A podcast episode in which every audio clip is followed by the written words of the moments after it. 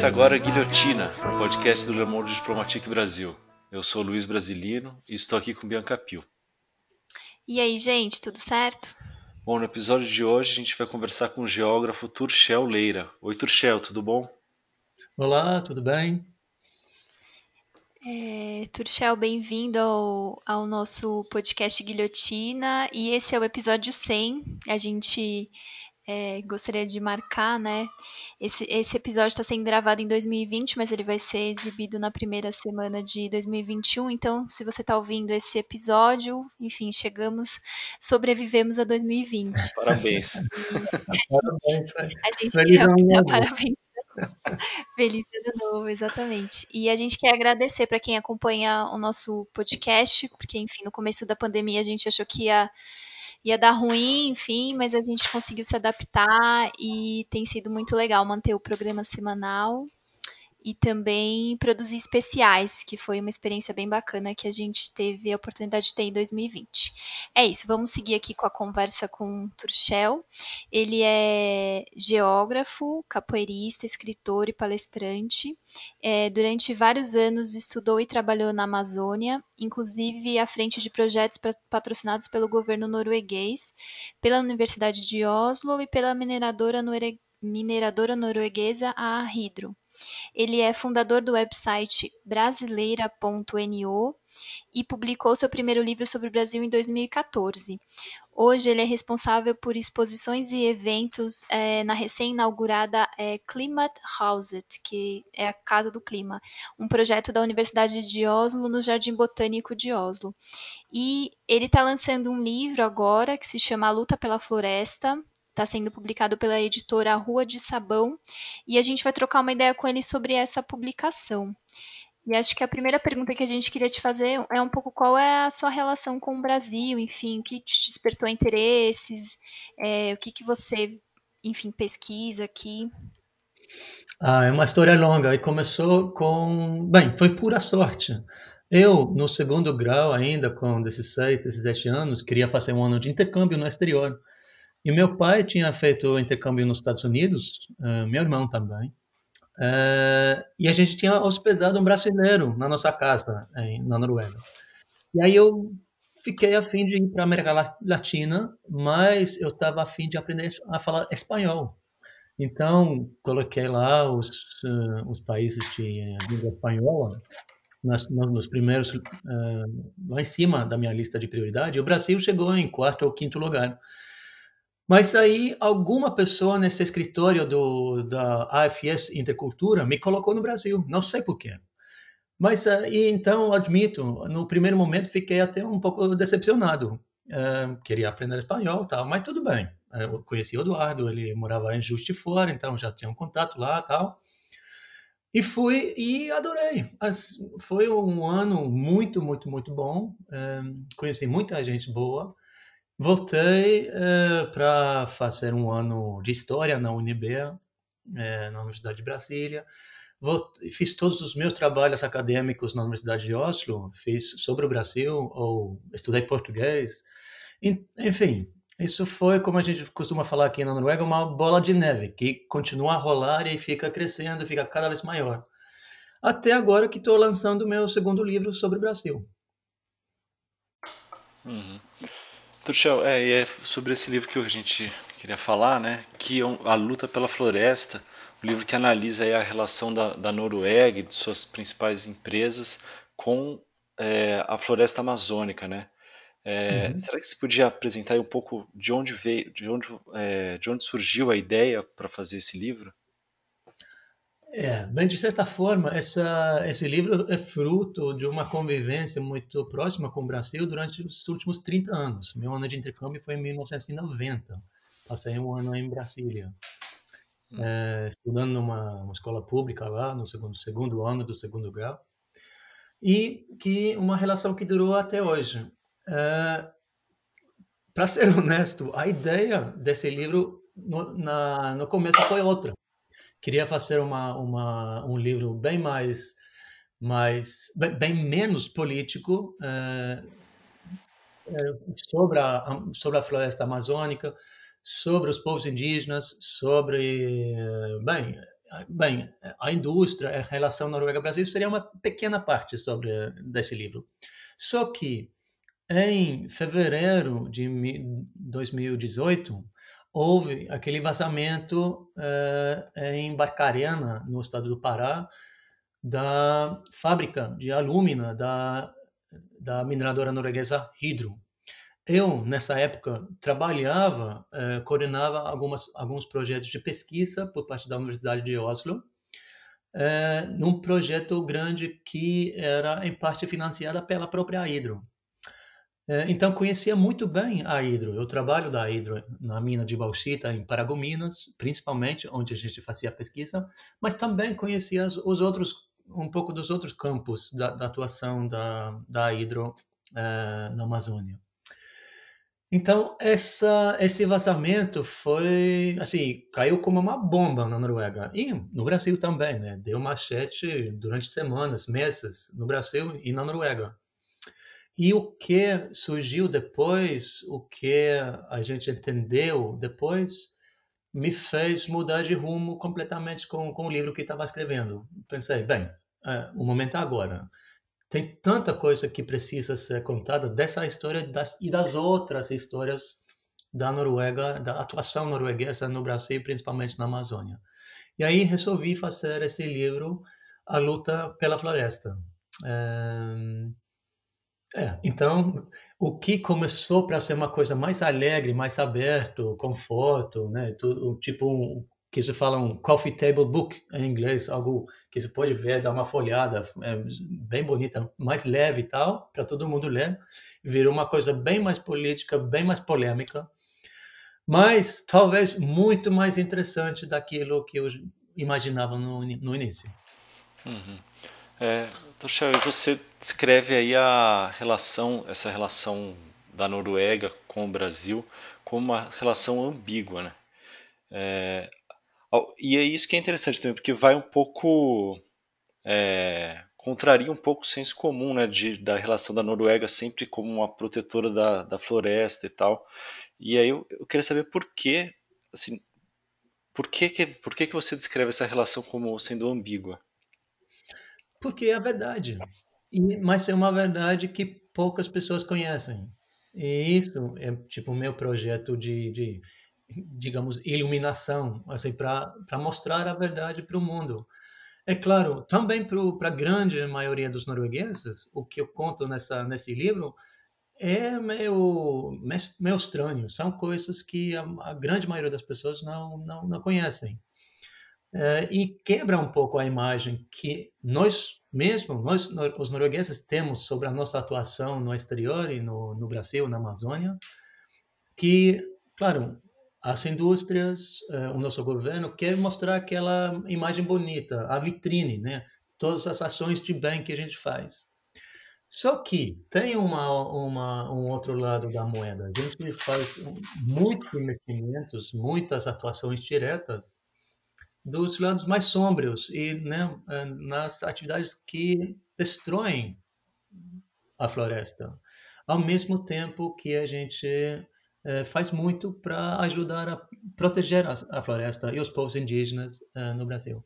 Então, isso é a grande novidade, mostrar um pouco a, o, o grande panorama dessa relação Noruega-Brasil. É, e também fazer o primeiro cálculo disso, uh, que a gente pensava, inclusive eu, que, bem, a gente faz muita coisa de bem e talvez o igual, assim, de, de, de mal, assim, muito, se a gente colocar uma coisa muito simples.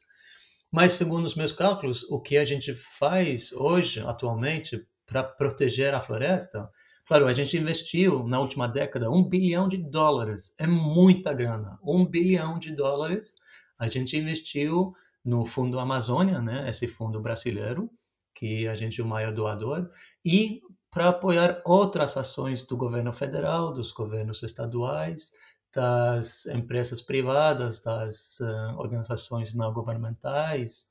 Então a gente apoiou um, muitos projetos diferentes na Amazônia nessa, nessa última década, somando um bilhão de dólares. Ao mesmo tempo, a gente investe pelo menos cinco vezes mais, ou 5 bilhões de dólares, em eh, minérios, em agricultura, importação de soja. Então, nessas atividades que mais destroem a mesma floresta amazônica. E então isso é um grande paradoxo, mas isso é a, a real imagem da Noruega no Brasil, né? É, é... Eu queria te pedir para falar um pouco do, do caso Hidro, porque uhum. é, que é, você falou que na verdade foi o gancho aí para o livro, né? E também que curiosamente, é, em certo sentido, você acaba personificando nessa ambiguidade, né? Porque ao mesmo tempo, na época você trabalhava, fazia, como, como você mencionou, você trabalhava com ela, né? Sim, de certa forma, sim.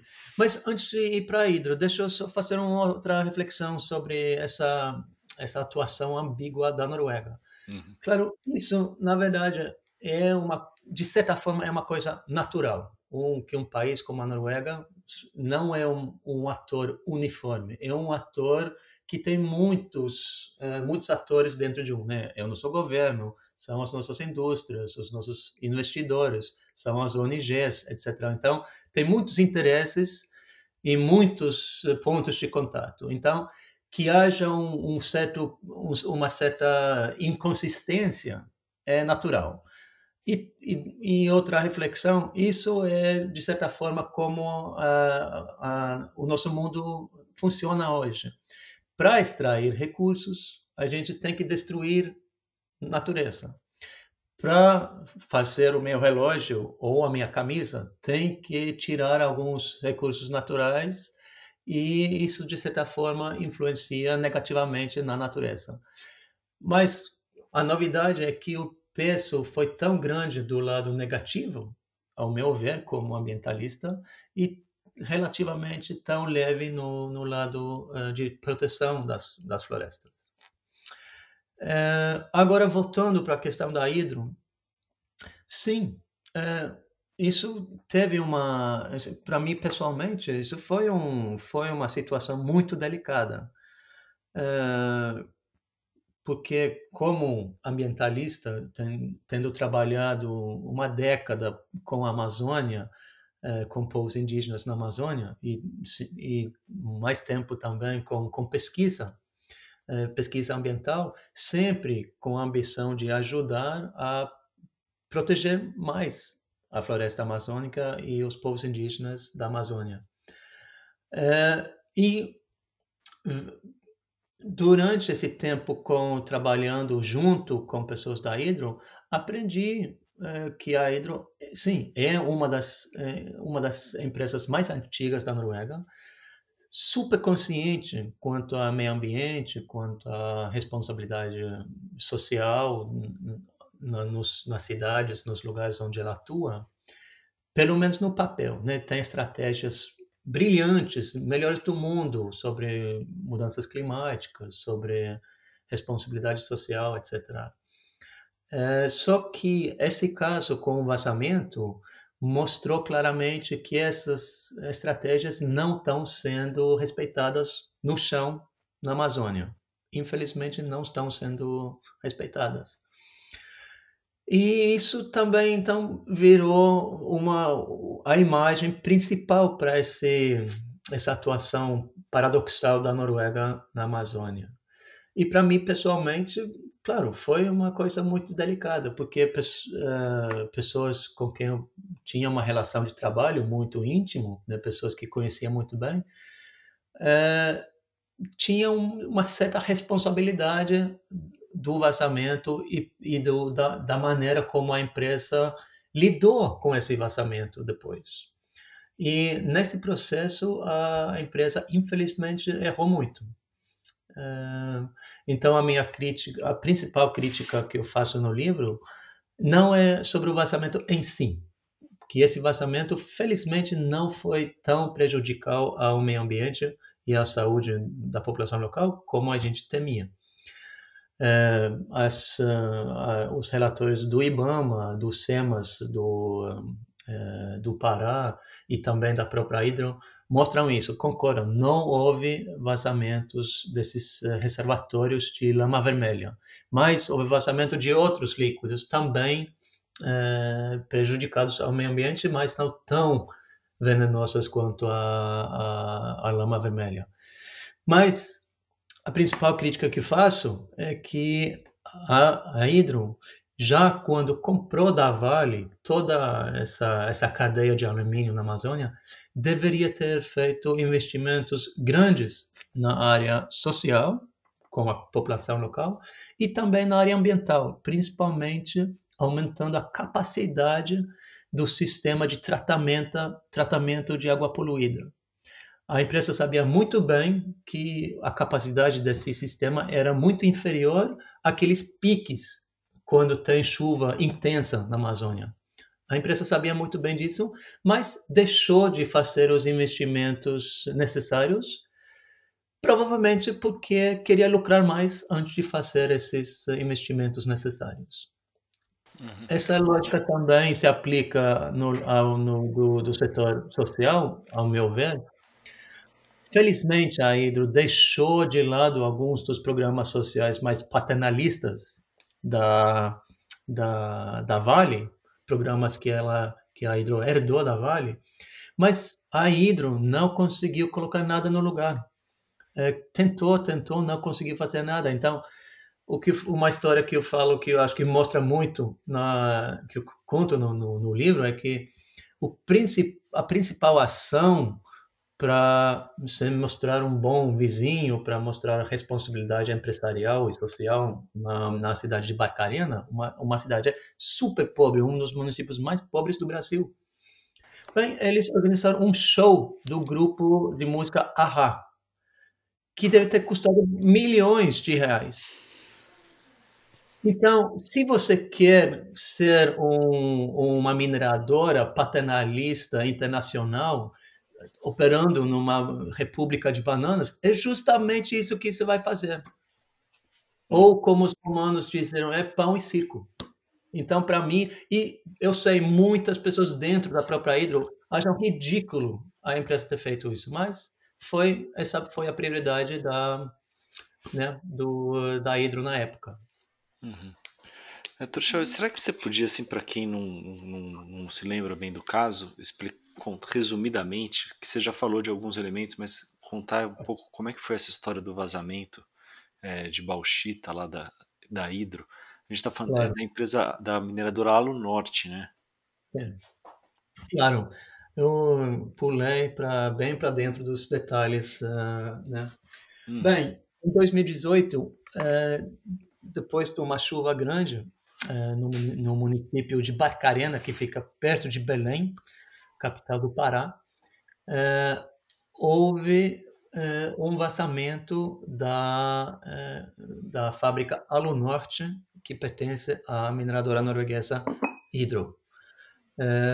e a Hydro comprou esse complexo da Vale, a brasileira Vale, em 2010.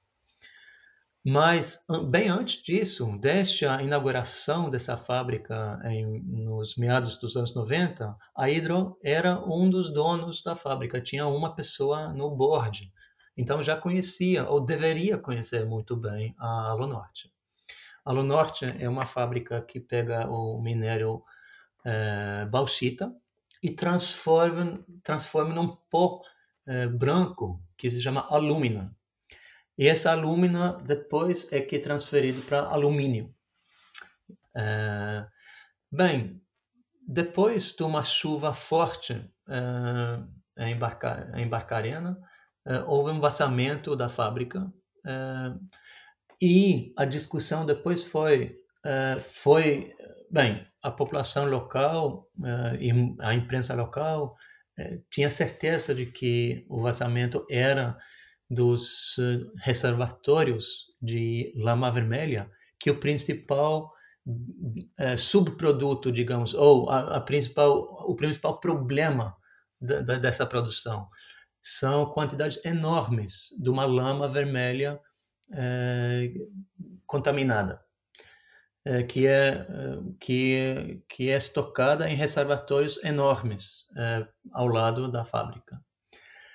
Uh, muitas pessoas lá em Barcarena uh, diziam que era vazamento de lama vermelha, enquanto a Hidro dizia não. Uh, o, primeiro dizia não, não houve vazamento nenhum. Depois, mas depois foram provados um, dois e depois três, pelo menos três diferentes pontos da fábrica onde vazou, realmente vazou líquido poluído. E depois uh, a, a, a levou uh, eh, 20 milhões de reais em multas pelo IBAMA uh, e levou outras sanções mais fortes. A principal que tinha que diminuir em 50% a produção na nessa fábrica de alumínio na, no Alunorte. E isso é algo que custa fortunas. Então a, a empresa perdeu bilhões de reais uh, em, em e, uh, e, dezenas, talvez, de, talvez 10 bilhões de reais uh, no, no, no, na Bolsa de Valores. Então, foi um super prejuízo pelo, para a empresa.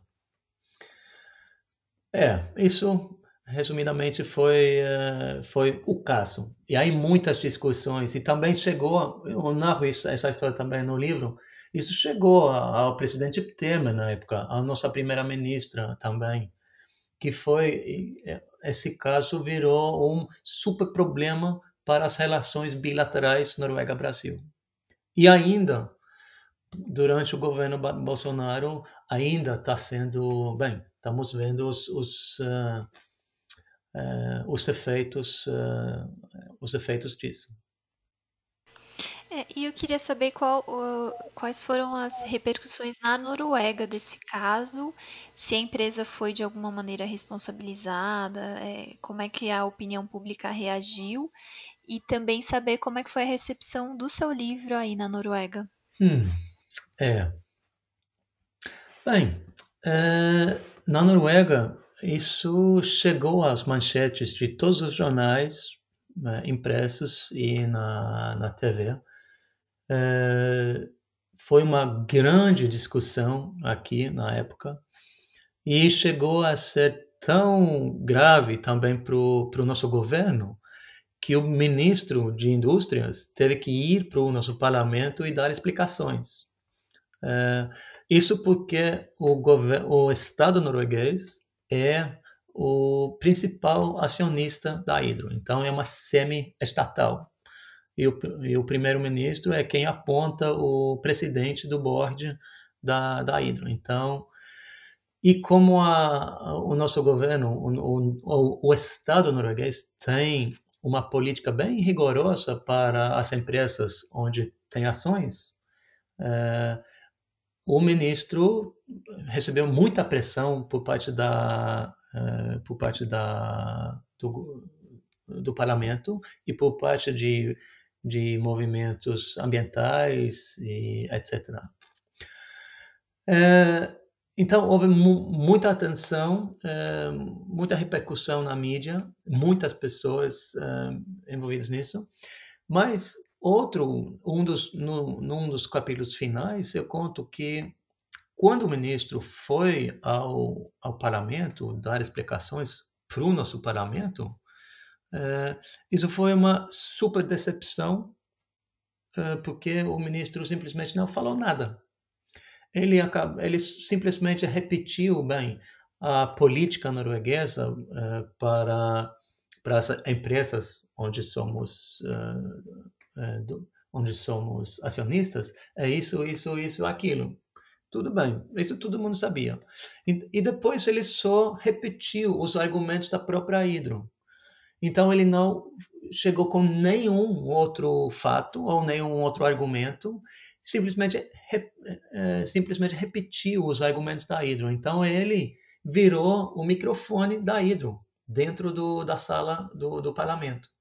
Então isso para mim foi para mim foi um escândalo e muitas outras pessoas eh, acharam muito estranho, é, mas infelizmente para mim é essa é a maneira do nosso governo atual atuar. É um governo de centro-direita que é, segue uma, uma política financeira, industrial, que querem um, né, um, querem um, um, um Estado menos atuante na economia do que um, um outro governo mais para a esquerda gostaria de ver. E nesse caso, acho que eles foram até o extremo, não falaram absolutamente nada. É, e Turchel, você pode contar para a gente como foi a, a recepção do seu livro aí na Noruega? A recepção, felizmente para mim, claro, foi muito boa. Um, recebeu muitas críticas em, na maioria dos jornais uh, de grande tiragem na Noruega uh, e também em algumas revistas tal e foram muito positivas. Uh, o que também me, me, me fez assim, me fez muito feliz é que algumas das críticas uh, eram feitas por alguns autores e escritores famosos e super reconhecidos aqui na Noruega. Então foi recebido bem como uma obra literária, como também foi recebido bem como uma obra mais política, como um, um argumento num debate atual. E eu sei que o livro foi a referência para e, e, e, fonte para muitos jornalistas que foram atrás dos nossos políticos e dos, dos nossos uh, do empresariado. Então, tem recebido muita atenção e tem sido utilizado da forma que eu queria, assim, de dar informação que, que não estava acessível a todo mundo, de bem, juntar essa informação sobre o, o, né, o grande, a, a, grande atuação norueguesa na Amazônia, não só sobre a hidro, mas também sobre a importação de soja, sobre a, os investimentos do nosso fundo de petróleo, mas também sobre os, os, as coisas positivas, né? Como a gente vem apoiando ações ambientais e povos indígenas durante décadas, desde o final dos anos 70, início dos anos 80, que a gente apoia essas ações para promover direitos humanos e proteger a, a floresta amazônia no Brasil. É... Aí, mas, é claro, aí foi lançado aqui no início de março. Uma semana depois, é, a Noruega e a Europa fechou. Então, o como como assim do, do meu primeiro livro que fiz tipo, meio que um turnê no país inteiro para falar nas bibliotecas, nas livrarias, pros, pros, nos, nos ministérios, em universidades. Houve quase, quase nada, quase zero. É, começou a abrir um pouco aqui na Noruega e na Europa em agosto e setembro, mas aí veio a segunda onda. Então, é, mas felizmente é, cheguei a tempo para receber as críticas e e o, e o livro está vendendo, está vendendo razoavelmente bem. E a, a minha, para minha grande felicidade, foi traduzido para o português e saindo no Brasil. Isso é uma, uma super honra, né, para um, para um autor. Uhum, que maravilha. É, tem uma questão que é colocada na apresentação do livro que eu gostaria de trazer aqui para você, né? por que a Noruega está tão presente na Amazônia e no Brasil. E aí eu acho que valeria a pena você contar para a gente um pouco também a história da, da empresa Aracruz, que uhum. a gente, que poucas pessoas fazem, têm ideia da relação com a Noruega, enfim. É. Essa foi também uma das minhas perguntas uh, centrais na pesquisa para esse livro. Por que que a Noruega, um país muito pequeno perto do Polo Norte, tem uma pegada tão grande na Amazônia, no Brasil, que fica tão longe, é, no outro continente, um país que realmente não tem muito a ver com a nossa realidade. Por que, que é assim, será? E onde que começou? É claro, hoje em dia, uh, tem a, a, o principal contato comercial é o petróleo, né? O, a Noruega é um dos maiores atores no pré-sal e na, no, no, nas, na produção de, de petróleo uh, no mar, do mar, no offshore no Brasil. Mas onde é que começou? E Aracruz, que você menciona, Bianca, é, é fruto de uma história muito interessante. Começando é, com na Segunda Guerra Mundial. É, ou logo depois, com a paz, a volta da família real noruega, norueguesa para a Noruega. Uma das princesas casou com um jovem ex-soldado norueguês uh, chamado Erling Lorentzen. Uh, Erling Lorentzen era de uma família uh, que, que durante séculos tinha mexido com transporte naval, navios, né, no mundo inteiro. E nos anos 50, a família recebeu uma oferta muito interessante no Brasil e o Erlen, que era o mais novo da, dos, dos, filhos desse, desse, dessa família, foi quem foi apontado, bem, deve ir para o Brasil e representar a família no Brasil para expandir o, os, os negócios lá. Ele era casado com, já era casado com a princesa e dizem os historiadores que esse foi um caso que chegou até o primeiro-ministro. A gente pode deixar que uma princesa norueguesa, a primeira princesa norueguesa nascida no, em terra norueguesa, em mais de 800 anos, a gente pode deixar que ela vá para o Brasil junto com esse rapaz? É, bem, foram. É, e nos anos 50 e 60, instalados no Rio de Janeiro, é, eles viraram uma, uma, uma parte do High Society do Rio de Janeiro. Imagina, uma, uma princesa norueguesa com um, um, um empresa, líder empresarial norueguês, é, né? e viraram também a, a âncora das relações é, comerciais entre a Noruega e o Brasil. O que começou com, com navio, transporte naval, foi para gás doméstico. Então, a Super Gás Brás de hoje é parte do, dessa história do, desse, desse empresário Allen Lorentzen. E depois, com a ajuda do, do regime militar brasileiro, eh, justamente nesses anos eh, de mais pesados, início dos anos 70, o Ellen Lundsen fundou essa empresa Aracruz, é, que virou o maior produtor de celulose do mundo da época. Abriu a maior fábrica de celulose é, e com as maiores plantações de eucalipto do mundo, é, no sul da Bahia, no norte do, do estado de qual é o estado a sul da Bahia? Me ajuda. Espírito Santo. Espírito Santo, obrigado. É... E aí, então, o Ellen Lorentzen realmente foi, foi como uma, uma lenda. É, levou uma princesa para o exterior, fez uma maravilha financeira e comercial. Mas, claro, o que eu mostro também claramente, com a ajuda do, do, regime, Brasil, do regime militar brasileiro, com o contato pessoal dos presidentes militares, com conhecimento pessoal do ministro de, de, de da Fazenda e da, das Indústrias. Então, ele era super ligado com uh, o regime militar brasileiro.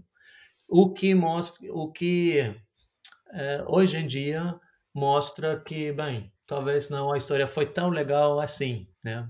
Uhum. Que também nessa houve muitas, houve muitos um, eh, como digamos. É... Bem, essa história também tem os seus lados negativos, principalmente ao lado do lado ambiental e do lado dos direitos humanos. É isso Virando... que eu ia falar, né, Turchel? É uma, um ramo com muito impacto ambiental, né? Muitíssimo, né? Virando uh, floresta natural, uh, Mata Atlântica e, e outros biomas, virando florestas naturais em plantações de eucalipto. É, e também lá nessas, nessas, é, nessas regiões tinha povos indígenas e é, que teve, tiveram que sair das, das suas das suas aldeias e das, das, das suas cidades, porque mas aí segundo a imprensa, a terra foi comprada legalmente, é, segundo os índios, não foi, foram expulsos. Então, houve uma briga judicial feia nos anos 90, anos 2000, e terminou que os povos indígenas venceram e a empresa Aracruz perdeu. Mas a história não começou lá nos anos 50, 60, 70 com Ellen Lundsen e as relações íntimas com o regime militar brasileiro começou já com o avô dele, que foi para a América Latina já no final do século XIX, com um navio querendo se instalar, fazer negócios, primeiro na Argentina, não deu certo, depois foi para Rio Grande do Sul, trabalhou uma década lá, mas no auge do ciclo da borracha no, uh, na Amazônia, uh, no início eh, do século XX, ele foi para lá e foi um dos maiores transportadores de carne viva de, do, do estado do Ceará para Manaus, levando carne viva para os exércitos de, de borracha. Centenas de milhares de pessoas que trabalhavam é, extraindo borracha nas florestas. Então, isso foi o primeiro vestígio dessas relações Noruega-Brasil na Amazônia, contando com recursos naturais, florestas, etc. Então, é uma história que tem mais de 125 anos, que para mim foi novidade, para 99,99% ,99 dos noruegueses também foi novidade. Uhum. Sim. Então, Shell, a gente já falou aí da, da questão da mineração, né, e da, do ramo de, de celulose, e uma outra empresa com atuação no Brasil é a Yara, né, que é uma, também uma das maiores empresas da Noruega e também a maior produtora de fertilizante aqui do Brasil. Né?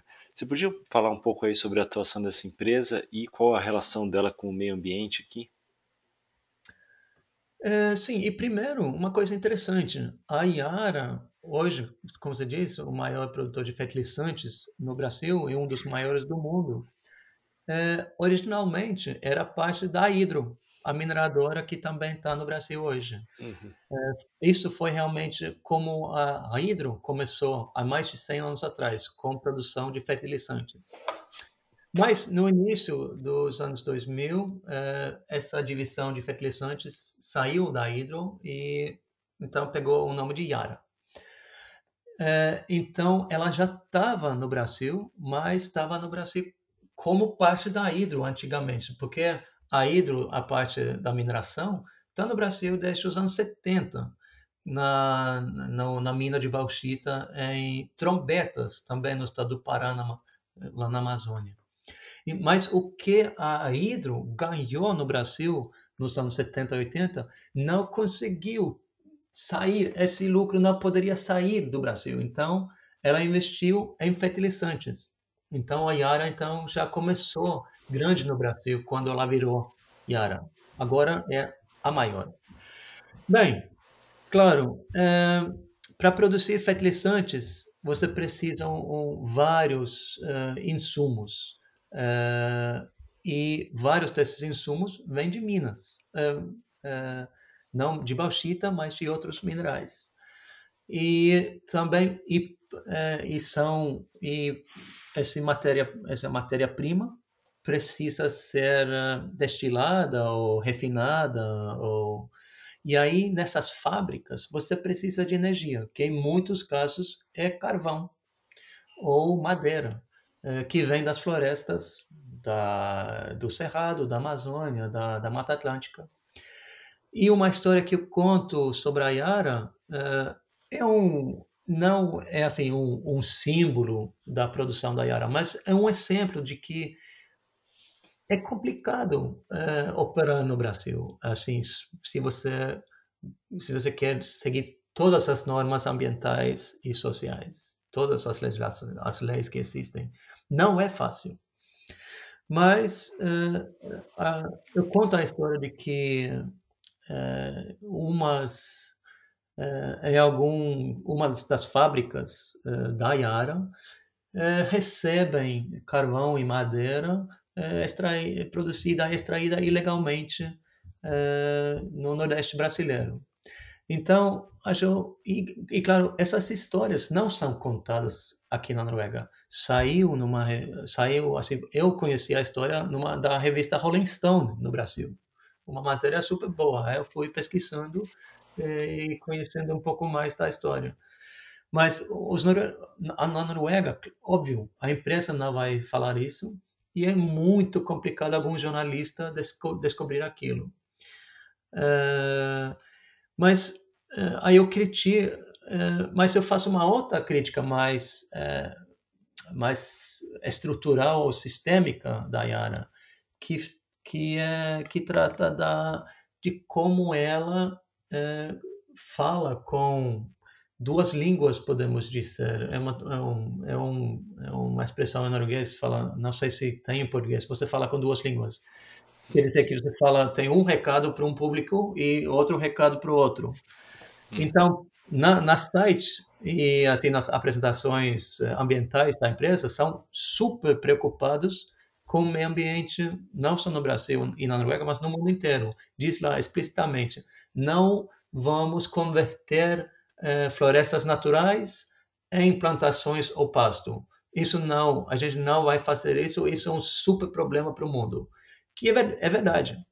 O, mas o problema da Yara é que quando ela se apresenta para os mercados financeiros, para os acionistas, diz que, bem, com as últimas aquisições, estamos super bem colocados para fazer parte da grande expansão da área, é, da área para a produção uh, no Brasil. E essa expansão, isso, em outras palavras, é desmatamento na Amazônia e no, no Cerrado. Então, uh, ela, outra vez, como a, a, como a Hidrofaz, tem estratégias e programas brilhantes, uh, mas na prática deixa muito a desejar para seguir as mesmas normas. E isso, infelizmente, também é o caso de outras empresas norueguesas. Mas, claro, é. isso para a Noruega é uma verdade muito infeliz e indesejado. Ou, é, e, é, e, pro, e, claro, as empresas não vão contar isso em casa. Então, resta o trabalho para jornalistas ou escritores como eu fazer essa essa pesquisa e descobrir essas essas verdades inconvenientes. Uhum. É, e o, o, mesmo tipo de problema, né, Truchel, é, acomete a produção de, de salmão né, na, na, Noruega, que é alimentado com a soja plantada aqui no Brasil. É, o que, o que você pode falar e como, como é que tem sido trabalhado isso? Porque também tem, tem uma questão da certificação da soja que também é, é super complicada, né? É, essa é uma, essa é uma questão é, não que tão complicada, mas é complexo. Uhum. É, tem muitos fatores diferentes, você tem que é, e leva um tempo para conhecer né, todos os lados, todos os atores, todas as perspectivas. Mas, assim, acho que eu, assim, resumindo, é, de certa forma, é fácil. Claro, é, a nossa a nossa criação de salmão é uma, de certa moda, de certa forma, é uma história de sucesso, tremendo sucesso. É, a produção dobrou, triplicou, quadruplicou, né, na última, nas últimas décadas, e é o setor mais é, que dá mais lucro na Noruega, mais lucro do que até a produção de petróleo. É, então, os, os, os, donos dessas empresas de criação de salmão viraram bilionários na Noruega. Então, é, uma, é um setor que, que, que move muito dinheiro.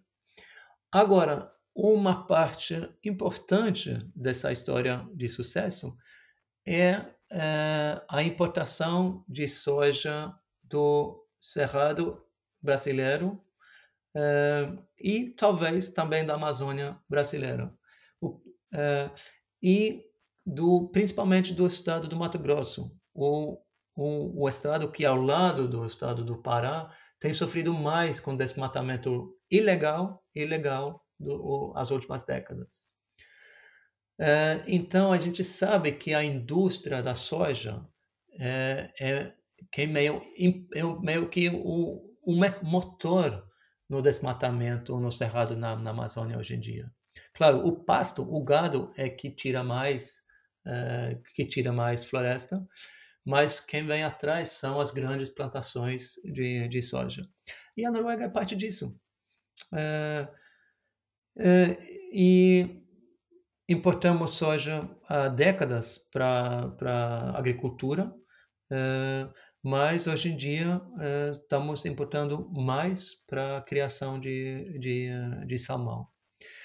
Então, essa é uma, é uma verdade que os, que, que, que os produtores de salmão não, não quiseram conhecer. É, não ligaram muito para essa questão até, até agora. É só nos últimos anos que eles começaram a se preocupar muito com isso. E primeiro, como, um, como em consequência de, de, de atenção negativa da, da, do, do movimento ambiental. Mas hoje, felizmente, tendo mais uh, iniciativa própria para tentar uh, trabalhar com, com essa problemática. Porque o problema é, né, você, uh, você destrói florestas na Amazônia, no Cerrado, para abrir o caminho para as plantações de soja. E você expulsa muitas famílias locais que trabalham na, na agricultura familiar. Uh, fiz, uh, junto com alguns colegas na Noruega, um, uma, um cálculo que mostrou que a, a área, que a soja que a, que a Noruega importa, uh, requer a área que poderia ser utilizada por 11 mil famílias brasileiras da agricultura familiar. E a gente sabe que tem milhares e milhares e milhares de famílias uh, sem terra no Brasil. Uh, essa é um, uma das principais problemáticas do, do Brasil, uh, da área no campo do Brasil. Uhum. E a gente, outra, outra questão que a gente queria trazer também é que, bom, por um lado tem essa questão né, da presença das empresas do investimento que tem um impacto socioambiental, mas por outro também tem é, um investimento na proteção de florestas tropicais, né? E, e, a Noruega é um ator importante dentro desse contexto. Eu queria que você comentasse um pouco qual você acha que é o que motiva esse investimento do governo norueguês na proteção de uhum. florestas tropicais e talvez também mencionar quais outros países que recebem esse aporte. Eu sei que o Brasil era um dos principais com o Fundo Amazônia, mas aí a gente vai fazer uma outra pergunta só sobre o Fundo Amazônia. Uhum. Uh, bem, para começar, uh, muito contente de receber essa pergunta também, porque até agora a gente só falou da, da atuação meio duvidosa, meio perigosa, meio né, da Noruega na Amazônia. E como eu digo logo no início, no prefácio do livro, não, a Noruega não é um vilão ambiental no Brasil ou na Amazônia, longe disso. É, a gente fez durante décadas muitas coisas positivas junto com atores governamentais, industriais, não governamentais. É, mas é isso que torna o paradoxo assim tão viva e tão óbvia né, é, essa nossa ambiguidade no, na Amazônia. Mas vamos lá. É, essa também foi uma das, das questões, né? Eu, eu contei a história da, do avô do, esse, do Erling Lorentzen da Aracruz, que foi para o sul da, do Brasil, depois para a Amazônia, no início do, do século XX. É, isso foi o começo dessa relação comercial e assim de, de Amazônia, de florestas, tal. Mas aí eu fui tentando pesquisar esse engajamento para proteger as florestas, para proteger os direitos humanos e os direitos indígenas. De onde surgiu isso? E aí eu fui pesquisando, pesquisando, pesquisando até acabar num escritório da agência norueguesa de, de, de cooperação internacional, a chamada NORAD, no início dos anos, no, no final dos anos 70 porque foi justamente nessa época que é, a luta pelos direitos indígenas chegou a uma forma é, é, em, bem, chegou a uma forma mais fixa no mundo, com o trabalho para criar mecanismos internacionais é, sobre direitos trabalhistas, sobre direitos indígenas. É, e a Noruega, com a nossa população Sami, o nosso povo indígena, foi um pioneiro nesse, nesse trabalho. Então, essa discussão sobre direitos humanos, incluindo também direitos indígenas, chegou a essa discussão e, e aí o caso dos Yanomami, em Roraima e na Amazônia, fronteira com a Venezuela, também chegou à atenção dos, eh, do, do governo norueguês. Então, acho que a primeira, é, o primeiro apoio financeiro é, à causa Yanomami e aí também há essa questão de direitos indígenas, a questão amazônica, foi no início dos anos 80, dado a essa, essa campanha para a criação do, do, do, do, da terra indígena Yanomami. Um trabalho, uma luta que levou décadas, isso é só em 92 que essa terra indígena, indígena foi reconhecida, ainda no governo Collor então, de lá para cá, essa coisa só cresceu, né? Até chegar aos dias de hoje, eh, com investimentos bilionários, eh, principalmente no, no Fundo Amazônia. Mas a Noruega foi um dos principais parceiros do Brasil nessa luta para proteger as floresta, a floresta amazônica e promover os direitos indígenas eh, já desde os anos 80. Hoje em dia, ao lado da, da Alemanha, somos o principal doador nessas, nessas ações. É, e você podia contar para a gente é, um pouco a, a história da criação do Fundo Amazônia, como é que foi, a participação das organizações é, brasileiras, enfim. Uhum. E essa é uma história muito bacana e também desconhecida por, por, pela maioria dos noruegueses e dos brasileiros. É, mas vamos lá. É, o Fundo Amazônia, bem antes do Fundo Amazônia, houve um debate é, internacional onde o Brasil foi chave e foi e foi no âmbito dessa, dessas negociações interna, internacionais sobre clima que levou a um acordo internacional que se chama Kyoto, né, que ia regular eh, essas questões de clima e de emissões de gases de estufa nos anos 90, início dos anos 2000. Hoje, esse, esse agora temos o Acordo de Paris, é, mas nesse, nesse anterior do Kyoto, uma cidade da, do Japão, é, essa questão das florestas tropicais e das, do desmatamento não teve lugar. E isso numa situação é, onde as, as emissões de gases de estufa no âmbito mundial, desmatamento contava com pelo menos 15% do total que era um número muito grande. Isso e para um país como o Brasil ou com a Indonésia era o, o principal, a principal fonte de emissão de gases de estufa era desmatamento. Então, isso queria também dizer que diminuir ou zerar o desmatamento seria o principal, eh, a principal ação para diminuir as emissões globais para esses dois países. Mas nesse, nesse, nessa discussão internacional não cabia essa questão do, do, do, do, do desmatamento, como protegendo florestas pode dar crédito, assim, porque tinha diminuir diminuir uh, emissões da indústria e do transporte poderia dar um certo crédito, mas não diminuir emissões de desmatamento.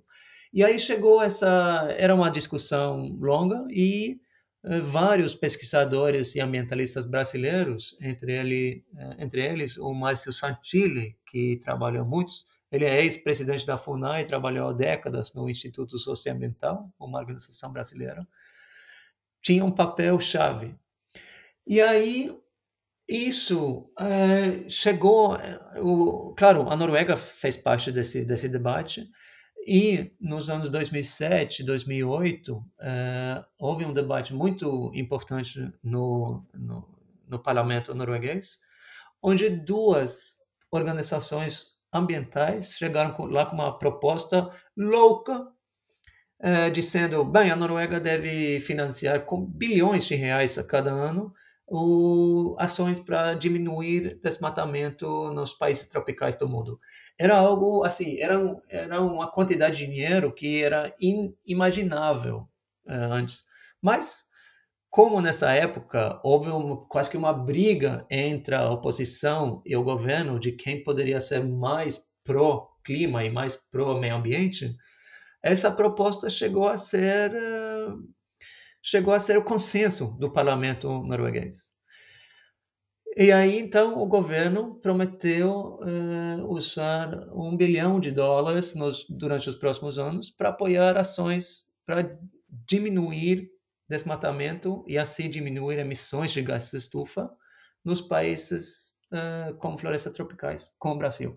O grande problema era que, bem, tem projetos que vão poder consumir essa quantidade de dinheiro, uh, e aí duas uh, organizações, e aí uh, essas duas organizações, numa eu trabalhava na época, a Rainforest Foundation Noruega, uh, e nós e os amigos da terra da Noruega apontamos para o Brasil, que o Brasil na época com já, é, isso é no governo Lula, com a Marina Silva como ministra de Meio Ambiente, tinha conseguido diminuir o, eh, o desmatamento na Amazônia e muito. Tinha eh, era menos que a metade de, de que a, a, média histórica, já em 2007, 2008. E estava um, um, num caminho super bom. E aí Uh, então, e como a, então como essa proposta para financiar com bilhões chegou uh, à mesa de, por organizações uh, não governamentais norueguesas, também a proposta da criação do Fundo Amazônia chegou à mesa como fruto de trabalho de organizações ambientais brasileiras. É, mas foi adotada como uma política, foi uma, né, uma, uma aliança de várias organizações, de empresários, governadores de todos os estados amazônicos, chegaram com essas propostas e ideias e foi adotado como política do governo. E a Noruega, então, a, o Fundo Amazônia foi criado em 2008, finalzinho de 2008, e a Noruega, no início de 2009, foi o primeiro doador. E desde lá, de lá para cá, é o principal doador, com perto de 95% dos, dos fundos uh, totais. Uhum. É, e esses repasses foram suspensos no ano passado, né, Truchel? Foram. É, pela, né, pelo, pelas ações aí, declarações do, do governo brasileiro. É. Como, é que, como é que você enxergou essa situação? O primeiro é importante dizer que uh, o Fundo Amazônia é uma iniciativa 100% brasileira é, é, e, e, e, funciona da, da, da, seguinte maneira: o Brasil diminui ta, as taxas anuais de desmatamento da Amazônia e recebe um apoio por isso, tipo um prêmio. Se não conseguir diminuir as taxas de desmatamento, não recebe o prêmio. Então é é tipo é o Brasil tem que fazer o trabalho e aí depois recebe um, um, um prêmio da, por parte da, da, da, comunidade internacional. E, na prática, a Noruega. E é uma, uma, é uma inovação nessa área de, de, de cooperação internacional. E tem funcionado super bem até hoje. A grana da Noruega eh, vem para uma conta no BNDES, Banco Nacional de Desenvolvimento Econômico e Social, e é, é um comitê é, é, e como essa, esses recursos vão sendo, sendo aplicados, é, os diretrizes eh, são decididos por um comitê do que tem membros do governo federal, dos governos eh, dos governos estaduais, dos governos da, da Amazônia e da sociedade civil, entre eles universidades, ONGs, uh, empresas, etc. Uh, então, é, é uma iniciativa 100% brasileira e quem decide como essa grana vai ser aplicada é, são, são entidades brasileiras. A Noruega não tem voz ou voto nessa história. Então, essa cooperação tem funcionado super bem com o governo Lula, eh, com o governo Dilma, com o governo Temer. Agora, com a chegada do, do governo Bolsonaro, as coisas mudaram e muito. Começou já antes do, do, do, do Bolsonaro assumir.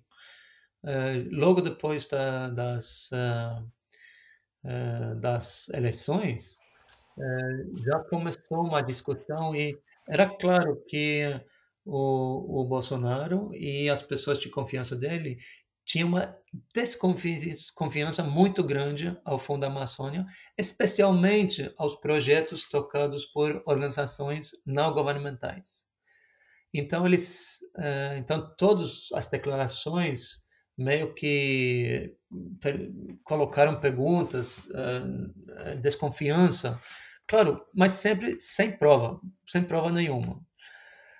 Uh, o que levou a Noruega a suspender os repasses para o Brasil foi duas foi uma ação do governo do governo brasileiro, o governo Bolsonaro, que foi a, a que na prática extinguiu o comitê científico e também o comitê orientador do Fundo Amazônia. Os dois comitês que que eram fundamentais para o funcionamento do Fundo Amazônia.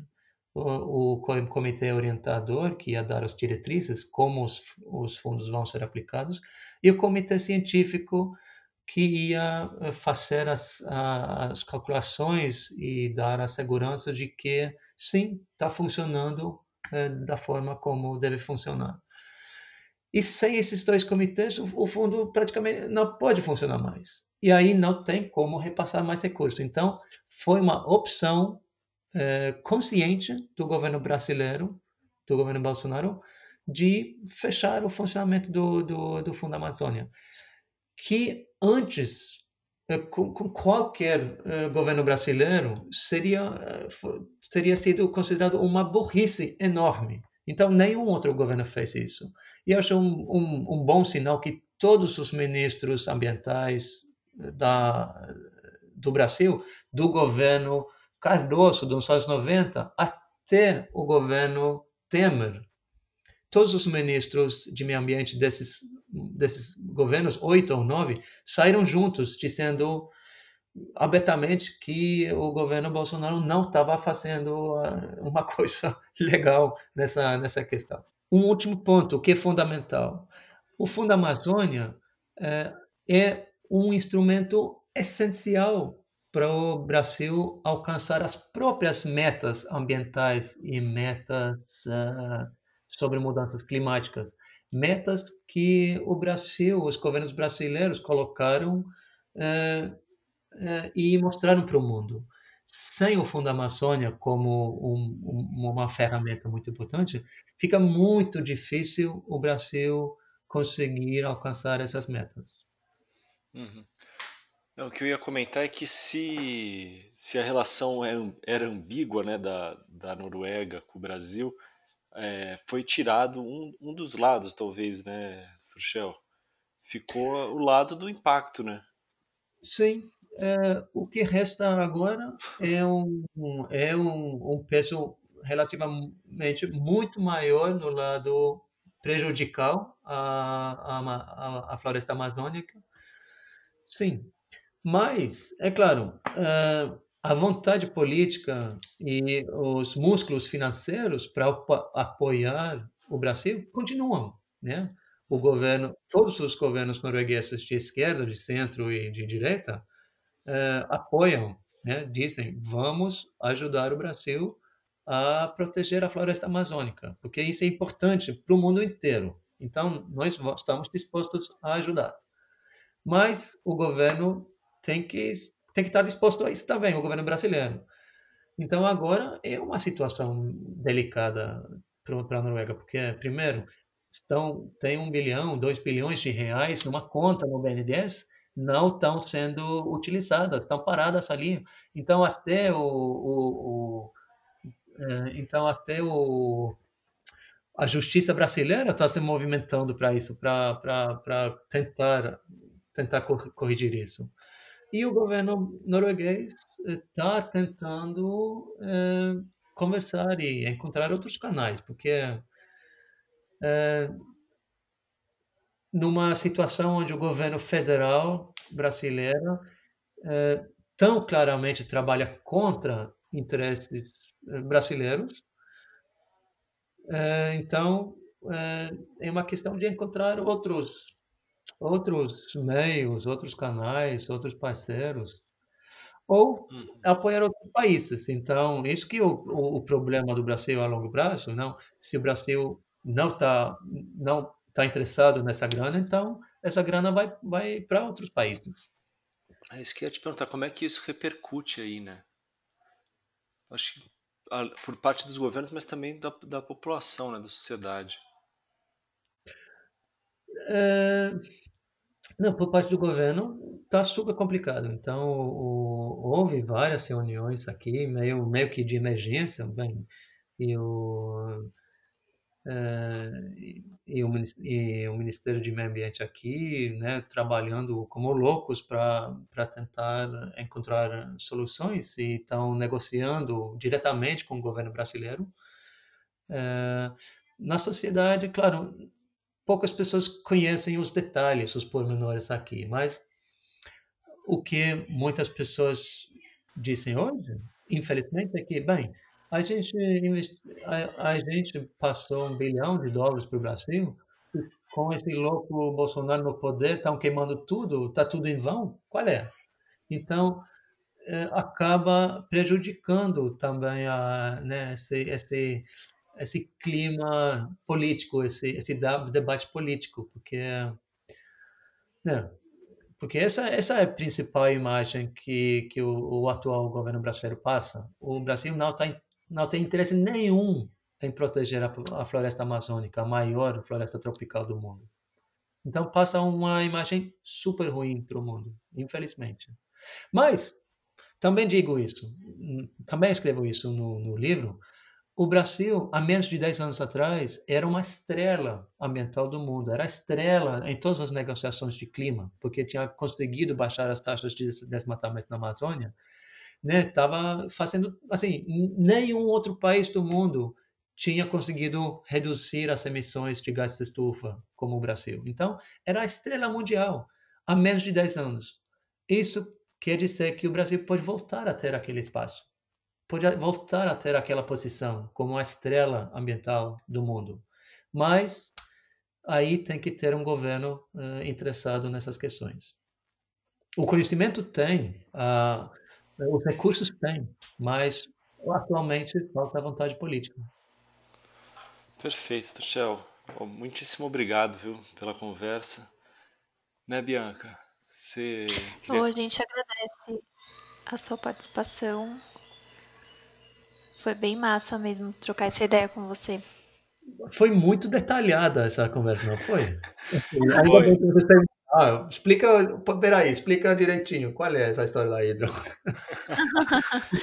essa é mesmo.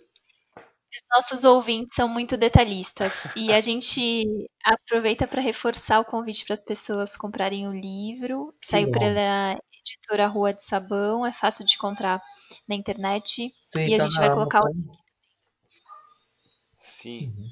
Não, mas é, é isso, né? Deixa eu um comentário ainda. É, é, os detalhes são importantes, porque as relações são complexas mesmo, né? São ambíguas. E acho que para a uhum. gente compreender a realidade, né, a gente tem que esmiuçar aí todas uhum. esses, essas facetas, né? Uhum. É, é claro, uma preocupação minha é o, meio que o timing do lançamento desse livro, no meio dessa que realmente é uma crise, a relação está numa crise a relação é, Noruega-Brasil. Não no lado comercial, que está andando super bem. Agora, do lado ambiental, está super crise. Hum. É, então, é, uma preocupação minha é que esse livro não não ser utilizado para prejudicar essa o moral o, o, né, do governo norueguês que precisa todo o apoio, né, que precisa todo né, a força política moral hoje. Mas ao mesmo tempo, não posso deixar de falar a verdade, não posso deixar de, de, de mostrar né, o, né, esse super paradoxo que, que existe. O principal objetivo desse livro é contribuir para que a Noruega faça mais do bom e menos do ruim no, no futuro. Mas para uhum. conseguir isso, temos que ver a realidade como ela é. Não dá para varrer debaixo do tapete. Sim. Uhum. Eu acho que essas tuas ponderações finais são, são super importantes, né? Com a questão da relação ser ambígua, né? Da gente analisar ela, ela como tem que ser, né? Todos os aspectos e tal, porque eu, eu entendo mesmo que essa tua preocupação acho que é válida mesmo, de, do livro não ser usado nessa guerra é, é. falsamente nas patriota né, do, do nosso governo. Sim. Tá. Perfeito. Obrigado pela conversa. Foi Sim. bem. Espero que seja, espero que foi interessante para vocês também. Bom, é isso. Então, pessoal, estamos chegando aí ao, ao final de mais um Guilhotina. É, é o último que a gente está gravando em 2020, mas vocês aí já estão ouvindo em 2021. Queria avisar que a gente vai fazer uma pausa de uma semana, né, Bianca, para dar uma descansadinha um pouco e voltamos em 15 dias. É isso. Só um intervalinho rápido, mas para quem aproveitem para ouvir os episódios antigos, pôr em dia, e a gente tá de volta daqui 15 dias. Tá bem. Até mais. Tchau, tchau, pessoal. Valeu.